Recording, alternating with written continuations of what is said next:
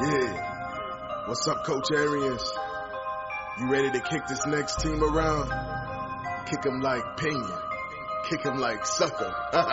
yeah, shiver me timbers. It's been a cold winter. The Bucks putting the foot on your team. Call Master Splinter. I'm feeling a glimmer of 79, 99, 02, 20. It's time to ride. Let's go. Going set sail own city. It looks easy, but Mas poxa vida, foi só eu ficar duas semanas sem gravar podcast que o Bucks teve duas derrotas e uma vitória. Mas pelo menos o Bucks voltou a vencer 30 a 10 contra o glorioso New York, que se auto-agride, se auto-denigre com as tentativas de Daniel Jones. Com todo respeito a ele, muito esforçado, porém um péssimo quarterback e escolha muito alta no draft. Tá aí o preço que se paga por ter uma má escolha no draft. No mesmo cenário, você tinha as outras opções. Mas Daniel Jones foi escolhido. Não é à toa que David Guerrero foi demitido após o jogo, não é à toa. Mas vamos focar no que interessa, vamos focar no Bucks que finalmente voltou a vencer. Tom Brady com 307 jardas lançadas, dois touchdowns e uma interceptação que não foi culpa dele, foi culpa da mão escorregadia do Mike Evans. Mas é o Mike Evans, né, velho? Eu não posso falar mal dele não, porque afinal de contas, mais de sete anos conosco e entregando muito jogo, se dedicando e vestindo a camisa, mesmo quando a gente tinha James Winston como nosso quarterback, ok? Então ele é um cara que estava conosco o tempo todo, não vou reclamar mesmo que ele venha a ter uma sequência ruim de jogos. O salário dele é muito caro, mas ele se torna o líder da história de Bucks em touchdowns recebidos. Então, não é brincadeira, o cara vai ter uma placa no estádio quando se aposentar. Você gostou do que viu no jogo de segunda-feira à noite, Mariana Massa? Até que enfim, né? Foi um pouquinho mais. Um Tom Brady mais preciso, mais. Isso, isso é verdade.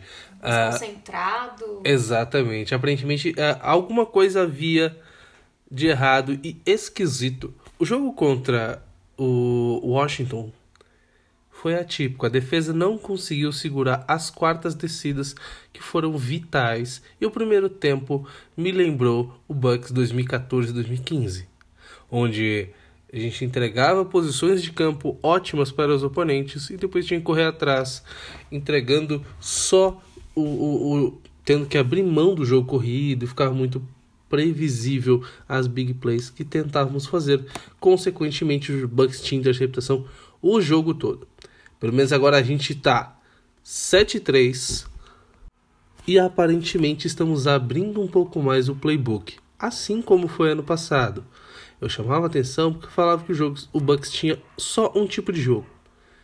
E conforme foi evoluindo a temporada, nós fomos mudando um pouco a forma de jogar, evoluindo e que nem segunda-feira à noite você percebeu as opções de rollout de Tom Brady. Quando você viu o Tom Brady com uma opção de read option, onde se ele quisesse fazer uma corrida, ele poderia fazer uma corrida. Se ele quisesse fazer um screen pass, ele poderia. Se ele quisesse fazer ah, um passe longo, ele poderia. Isso nunca foi visto antes, nem na época que ele jogava em Foxborough. O que é muito bom, por sinal, porque mostra confiança e mostra que ele não está deixando o nível cair. Tem lá suas dificuldades, eu, se- eu temo a todo jogo que ele tome um sec e, e prejudique o resto da temporada, porque se entrar Glenn Gilbert, é um abraço para nós, e Kyle Trask não é a solução, pelo menos por enquanto. Então, eu torço pela saúde dele para se manter. A defesa ah, mostrou-se um pouco melhor, ok? Ainda falta. A boa notícia é que o Vita Véia tá para voltar, ok? Sean Murphy Butkin voltou esse jogo e domingo contra os Colts às três da tarde ele vai estar mais contente, ele vai estar mais, eu vou dizer mais contente, olha, ele vai estar mais confiante no seu jogo. Bruce Arians chamou atenção para Murphy Butkin, disse que ele estava sentindo falta de confiança, o que é natural, porque ele está voltando de uma lesão gravíssima na primeira semana. Então, domingo espero que ele esteja mais ambientado. Richard Sherman, contratado para suprir essas, esses problemas, como Carlton Davis, que está afastado ainda, ou Anthony Infield, que protocolo. Eu não sei que diacho de protocolo de conclusão é esse que ele está já faz três semanas. Uh, ainda segue machucado, ok? Pierre Desir é, vai comer banco, jogou dois jogos, foi horrível, vai comer banco. Mas dois caras me chamaram a atenção nesse jogo. Os linebackers aparentemente acordaram para a vida. Devin White e Levante Dave. É, Kevin Minter, William Golso, todos esses, Duncan Su, Tryon Shinka, todos esses pressionaram o quarterback e de maneiras diferentes, sejam com pressões, sejam na velocidade, seja na força. Isso é importantíssimo. Pressionar o quarterback de maneiras diferentes é uma das chaves para a vitória. Deixá-lo desconfortável no pocket é um dos segredos para sermos campeões. Foi assim no Super Bowl e vai ser assim durante o resto da temporada se a gente quiser vencer. A nossa tabela de próximos jogos é bem esperançosa para nós torcedores, ok? Nós vamos ter dois jogos difíceis que vão ser esse contra Indianapolis e um em dezembro, dia 12 de dezembro, contra Buffalo. Esses dois jogos eu considero bem difíceis para o Bucks.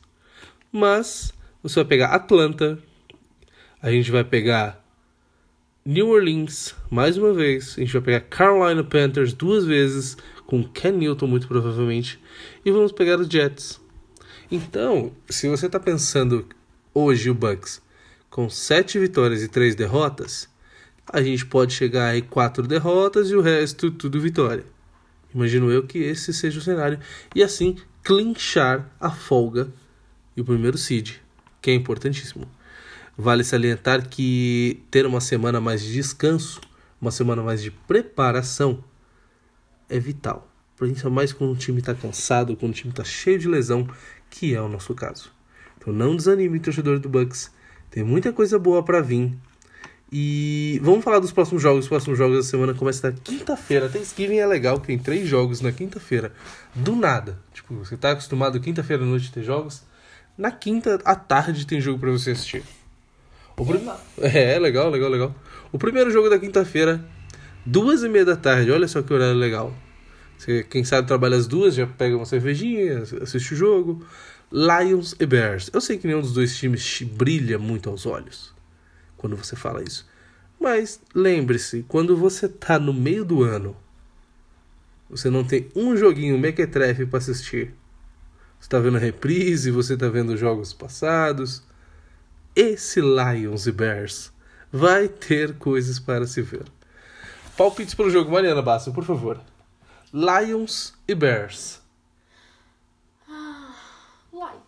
Lions. Finalmente vai sair uma vitória do Lions. Ah, vamos torcer, né, tadinhos? Ah, sim. Lembrando que Jared Goff tá meio baleado, o que já é ruim para eles.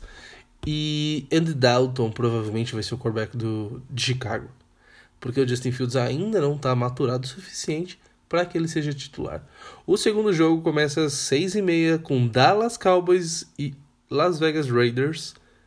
Las Vegas caiu muito de produção depois dos diversos fatos ocorridos, o que é natural, ok? Um time, os bandidos de Las Vegas, ok, você, é natural ter uma queda de produção assim. O Dak Prescott vem de uma vitória, vem de uma derrota contra os Chiefs, um pouco constrangedora, onde o time não conseguiu jogar, não desenvolveu o ataque.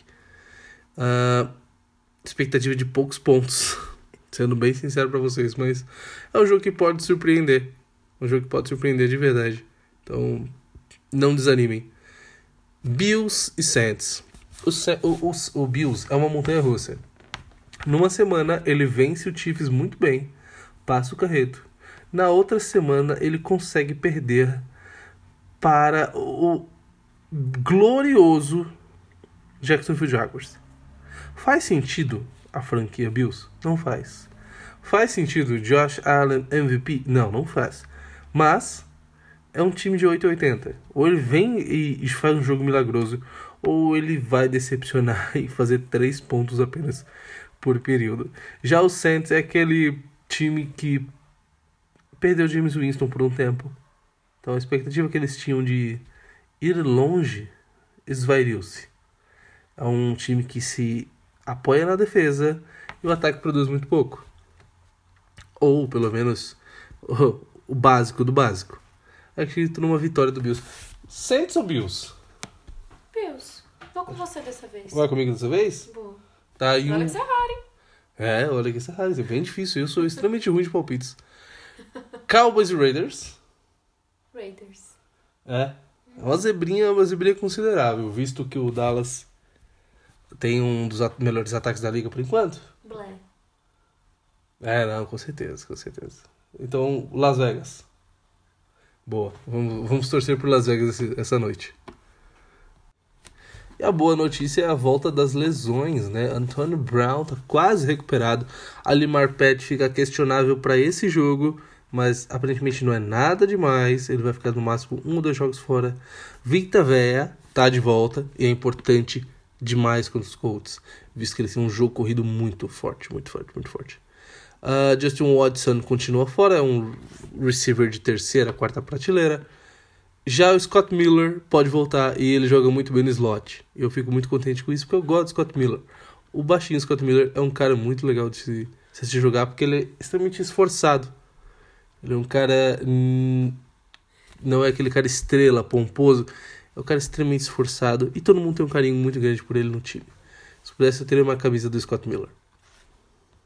E um cara que chamou atenção há dois anos atrás, que é um receiver. Eu gostava até dele antes dele ir pros Jets, depois ele foi pros Jets eu falei, ah, esse não serve mais para o Bucks. Mas aí volta o cão arrependido, que é o Brashan Pierman. Ele fez uma temporada muito boa em Cleveland, depois veio para o Bucks em 2019 e em 2020 ele se transferiu pro Jets e agora ele voltou para Tampa em 2021. Então tá chamando um pouco a atenção, ele é um cara mais para completar o time. E é um cara muito rápido, tem uma, sete, sete temporadas de experiência, é um cara que eu gosto até de se ver. Foi, e por incrível que ele foi a pique número do round 1 de Baltimore em, em 2015. Aquela safra de recebedores absurdas de 2015. É, então ele pode vir a fazer um ou dois touchdowns, vai contribuir com o time enquanto é, Antônio Brown tá fora, porque a gente sabe que o Tom Brady adora o Antônio Brown, né? Então quando o Antônio Brown voltar, pode ter certeza que ele vai estar no na, na, na elite dos recebedores, porque eles são muito amigos. Uh, Gronkowski voltou e voltou bem, né? Ai, ainda bem, né? Voltou e voltou bem. Uh, continue confiando em Cameron Braid, que é um cara que tem umas mão, a mão muito firme. Falta um pouco utilizar o O.J. Howard. Acredito porque ser, por ser o quinto ano dele, ele deveria ser um pouco mais explorado, tanto para valorizar ele no mercado e preservar um pouco mais os nossos é, a prateleira número um de Tyrants que eu admiro, que é o Cameron Braid e o Gronk.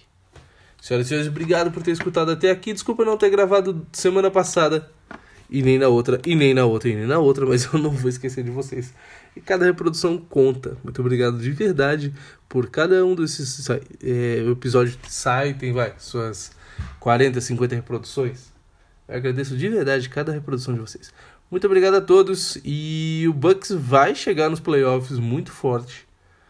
Domingão a gente se vê de novo, 3 horas da tarde. Um abraço. Eu vou dar um beijo pros torcedores do Bucks. Um beijo, torcedores. Olha que gostoso.